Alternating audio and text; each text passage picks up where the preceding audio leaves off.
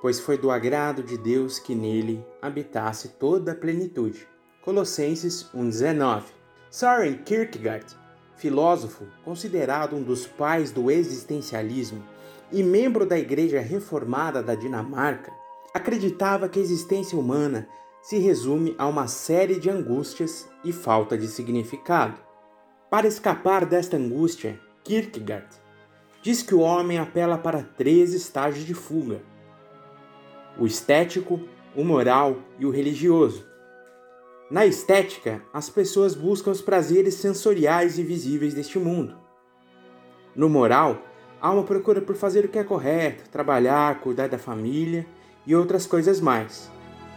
No religioso, por fim, há uma busca nas instituições religiosas. As três levam o homem ao fracasso. Os prazeres são fugazes, a moralidade não satisfaz, e as instituições religiosas, cristãs no caso, também são incapazes de responder questões profundas da modernidade, por serem travadas por doutrinas e dogmas ultrapassados e insuficientes. Por fim, o dinamarquês conclui que a angústia será removida através de um salto na fé, sem amarras institucionais e doutrinárias, fora de qualquer sistema teológico. É evidente que tudo isso falha, principalmente o romantismo infantil de um cristianismo sem instituição.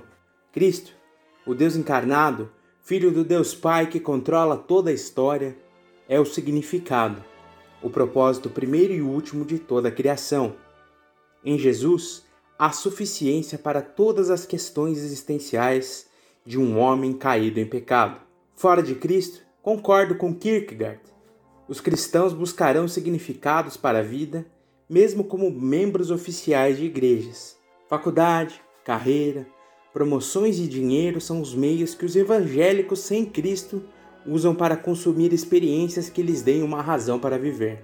As igrejas morrem, estes crentes morrem, e tudo acaba realmente virando angústia se removermos o Evangelho de Cristo da pregação. Somente Cristo é o verdadeiro significado para a nossa vida. Nele está a plenitude de todas as coisas.